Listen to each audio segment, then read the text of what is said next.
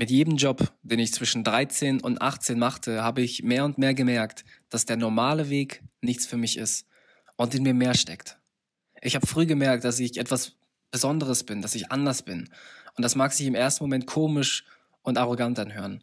Ein Gefühl der Arroganz, die damals aus welchen Gründen auch immer bestimmt in gewissen Mengen innerlich in mir steckte, war aber auch gleichzeitig wichtig, um mir den Mut zu geben, die nötigen Schritte zu gehen. Und dafür bin ich dankbar. Einen kleinen Einblick hast du bestimmt in dem vergangenen Blogpost über die neuen Jobs bekommen, die ich vor meiner Selbstständigkeit gehabt habe.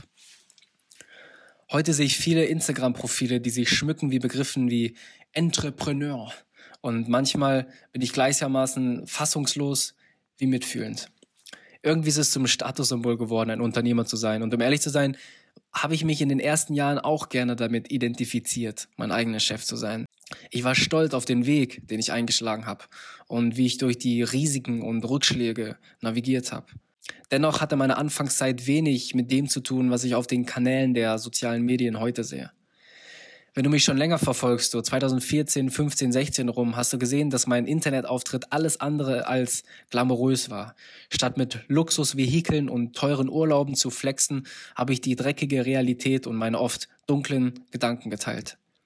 Mir war es wichtig, ein ehrliches Bild zu vermitteln, denn vor allem in den Anfangsjahren ist der Lebensstil als Entrepreneur alles andere als fancy in meinen Augen. In dem Blogpost will ich in die Gründe eintauchen, weshalb ich Unternehmer und ich zwangsläufig mein eigener Chef geworden bin. Meine Motivation war nicht das Geld, es war was anderes und darauf gehe ich ein. Das Geld steht nicht im Vordergrund, das stand es nie. Das wird es vielleicht auch nie. Ehrlich gesagt hätte ich mich in den vergangenen Jahren noch mehr darauf fokussieren müssen und eine gesündere Haltung zum Thema Finanzen aufbauen können. Aber daran arbeite ich heute. Meine ehrliche Motivation war es, mich frei auszuleben. In jedem Job muss ich mich verbiegen. Das hat damit angefangen, immer fröhlich zu sein, in der Gastronomie und teils schlechte Laune mit einer falschen, heiteren Miene zu übertuschen. Der stetige Kampf, meine dunklen Gefühle mit diesem falschen Grinsen zu überspielen, war anstrengend, unauthentisch und langfristig ungesund. Viele Arbeitskollegen waren unglücklich mit ihrer Situation, aber gefangen in dem Bestreben, ihre Rechnung zu bezahlen und Familien zu ernähren. So wollte ich nicht enden. Also natürlich will ich meine Rechnung bezahlen können und meine Familie ernähren, aber ich will nicht unglücklich sein. Mit jedem Tag wuchs mein Wunsch, morgens aufzustehen und einfach glücklich zu sein. Nicht mit dem Ausstellen des Weckers daran denken zu müssen, welche beschissenen Aufgaben ich in meinem noch beschisseneren Job zu tun habe, um anschließend den Abend des Tages mit Dingen genießen zu können, die mir Freude bereiten. Nein, mein großes Bedürfnis war es, morgens aufzustehen und mich kreativ auszudrücken, so dass es mir meinen Lebensunterhalt finanziert und ich den ganzen Tag Dinge machen kann, die mir Freude bereiten. Du kannst dir nicht vorstellen, wie unglaublich das Gefühl war, als ich das erste Mal morgens aufgewacht bin, nachdem ich meinen letzten Job gekündigt habe. Aber da war plötzlich auch ein anderes Gefühl. What the fuck?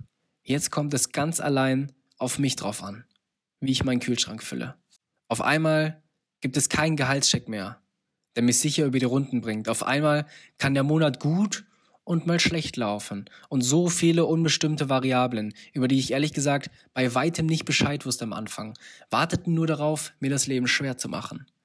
Das alles fängt schon damit an, dass sobald ich mich im Handelsregister mit meiner Kapitalgesellschaft eingetragen habe, plötzlich Hunderte Scammer meine Kontaktdaten hatten, um mir Briefe zu schicken mit falschen Mahnsummen und Pflichtabgaben. Wie viel Zeit habe ich verschwendet, um jeden einzelnen davon zu prüfen? Unfassbar. Und wie Schiss hatte ich, irgendwas falsch zu machen. Darüber hinaus kommen natürlich noch die anderen realen Zwangsabgaben, die mich freundlich zur Kasse bitten. In Deutschland zweimal GEZ, einmal für mich als Privatperson, einmal für mich als Firma. Egal, ob beides auf einer Adresse gemeldet ist. Und egal, ob ich weder als Privatperson weder Radio noch einen Fernseher habe. Jeweils 17,49 Euro bitte. Es ist zwar kein Riesenbeitrag, aber bei dem bereits absolut niedrigen Gehalt, das ich mir ausgezahlt habe, wurde jeder Pfennig viermal umgedreht. Und dieser monatliche Betrag hat einfach nur genervt. Für 17,49 habe ich damals fünf Tage leben können, ehrlich gesagt. Jesus Christ. Abgesehen davon die Kosten für den Bundesanzeiger, die private Krankenversicherung, die Versicherung generell, Steuerberater, die IHK-Zwangsabgabe. Es läppert sich einfach. Und jeder will sofort bedient werden. In vergangenen Beiträgen habe ich bereits davon gesprochen, dass ich vom ersten Tag all in gegangen bin und finanziell jahrelang am Limit gearbeitet habe, um schnellstmöglich zu wachsen. Ich hätte sicher auch einen bequemeren Weg einschlagen können, aber das war einfach nicht meine Philosophie. Für mich stand seit Tag eins fest, das Risiko zu scheitern, wie es oft genannt wurde damals, war für mich weit niedriger als das Risiko, in einem Beruf festzuhängen, den ich hasse. Und dann zu enden wie die Arbeitskollegen, dessen Gesichter ich bis heute klar vor mir sehe. Das bedeutet nicht, dass ich irgendjemanden vorschreiben will, wie er sein Leben zu führen hat. Im entferntesten nicht. Es bedeutet einzig und allein, dass es nicht mein Weg war. Die Zeiten mit bewusst gesteuerten liquiden Engpässen, wie ich sie nenne, haben mir die Perspektive des Risiko als Energiequelle geschenkt.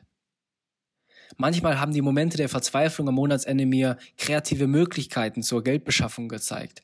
Manchmal kam sie schicksalhaft. Eines Monatsende haben mir noch 290 Euro für die Miete meiner Einzimmerwohnung gefehlt und etwa 40 Euro für eine Stromzahlung. Genau in dem Moment haut mir mein Nachbar beim Ausparken an meinem bereits klapprigen lila VW Polo eine große Delle. Der Versicherungsschaden hat fast auf den Euro genau meine fehlenden Kosten gedeckt. Meine Gebete wurden erhört und Vollgas ging es weiter in den nächsten Monat. Es gab so, so viele Momente wie diese. Mit der Zeit habe ich einfach gefühlt, dass ich begleitet wurde von was Höherem. Zu diesem Höheren hätte ich persönlich nicht gefunden, wäre mein Weg in Watte eingewickelt gewesen. Ich habe immer irgendwie die harten und teuren Lektionen gebraucht, um es zu verstehen, aber irgendwann habe ich sie dann verstanden. Und sie haben mich besser gemacht. Mit jedem Moment der Verzweiflung, mit jedem Rückschlag bin ich stärker geworden. Ich wusste von Anfang an, dass der Weg als mein eigener Chef eine wilde Fahrt wird. Ich wusste, dass ich Erfahrungen machen werde, die weit intensiver werden als die in den vergangenen Jahren als Arbeitnehmer und sie werden mich wahrscheinlich für mein ganzes Leben lang prägen, verändern und für Größeres vorbereiten. Aber ich hatte keine Ahnung, wie hart der Weg wirklich sein wird und welche Lektionen ich wirklich lernen sollte neben den klassischen Dingen, die man in der Schule vermisst, aber für das echte Leben wichtig sind, wie welche Versicherung brauche ich? Wie lege ich Geld für mein Alter an? Was sollte ich beim Mieten meiner ersten Wohnung beachten? Und wer bin ich überhaupt? Hat mich mein Weg mit weiteren Momenten geprüft, für die ich so dankbar bin im Nachhinein. Dabei ging es am meisten um zwischenmenschliche Hürden, die ich durch mein damals großes Ego selbst geschaffen habe. Das Ego war es, das mich so oft zurückgehalten hat, dessen ungesunder Antrieb mich aber letztendlich auch so schnell, so weit gebracht hat. Ich muss wahrscheinlich dankbar sein für beide Seiten, aber durch die emotionalen Rückschläge in Freundschaften während des Geschäfts habe ich Bewusstsein über mein Ego entwickelt und realisiert, dass ich es unter Kontrolle bringen muss, um nachhaltig ein psychisch gesunder und erfüllter Mensch zu sein. Das Bändigen meines Ego war womöglich das größte Wachstum, das ich während meiner bisherigen Karriere erfahren habe. Allein die Erkenntnis über mein Ego wird wahrscheinlich für immer auch der größte Wachstum bleiben. Diese Erkenntnis hätte ich bestimmt nicht so schnell erfahren, wäre ich einen anderen Weg gegangen. Der Weg war zeitweise so schmerzhaft und in so vielen Momenten, endlosen Momenten, wollte ich hinschmeißen. Aber das war nötig. Denn dieser Weg hat mich nachhaltig für immer verändert. Keine Lektion über Marketing, Verkauf oder Produktentwicklung, nein. Dieser persönliche Meilenstein neben vielen anderen emotionalen Lektionen. Das ist das, was ich mit Wachstum meine. Mein Blickwinkel auf die Welt hat sich verändert. Wie bereits angesprochen, Geld stand nie im Fokus für mich. Ich habe aber eine ganz andere Haltung zum Geld bekommen. Es schenkt mir Freiheit, wenn es mein Leben nicht einnimmt und bestimmt. Es ist ein Vehikel, mehr nicht. Ich werde bald noch einen anderen, ausführlicheren Blogpost dazu schreiben. Die ökonomische Wichtigkeit von Geld hat mir aber vor Augen geführt, dass es wirklich nicht das ist, was ich brauche, um mich als Mensch wertvoll zu fühlen. Das Geschäftsleben ist aufregend und lehrreich, aber an seinen Lektionen auch erbarmungslos niederschmetternd und teilweise einfach scheiße. Punkt. Egal, ob ich mich durch einen Liquiditätsengpass kämpfe oder euphorisch Siege feiere. Ich will meinen Selbstwert nicht von einem Stück Papier abhängig machen. Durch das Geschäft und die oft schwierigen Zeiten habe ich gemerkt, was wirklich zählt. Wahre zwischenmenschliche Beziehungen. Es geht weniger darum, wie weit du gehst in meinen Augen, sondern mit wem du gehst. Wie sehr kann ich meinen Weg genießen? Wie sehr genieße ich die Zeit zwischen dem Aufwachen am Morgen und dem zu Bett gehen am Abend? Wie glücklich und präsent bin ich zu jedem Moment? Lebe ich gerade vollends das aus, was mich erfüllt? Oder habe ich Situationen, vor denen ich mich ängstlich wegducke, aber die ich eigentlich lösen will?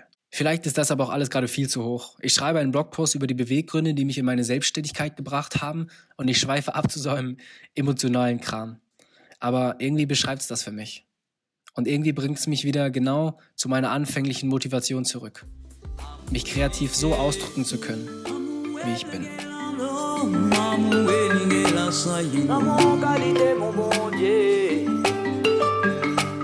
Hello, it's me again. Ich wollte dir einfach nochmal Danke sagen für die Zeit, die du dir genommen hast, um die Folge anzuhören. Wenn sie dir gefallen hat, pack sie gerne in deine Instagram-Story und verlink mich at hendrik.now. Dort findest du mich auf Instagram und du kannst gerne meine DMs sliden, um äh, Rückfragen dazu zu stellen zu der Folge oder einfach konstruktive Kritik zu teilen oder einfach Liebe.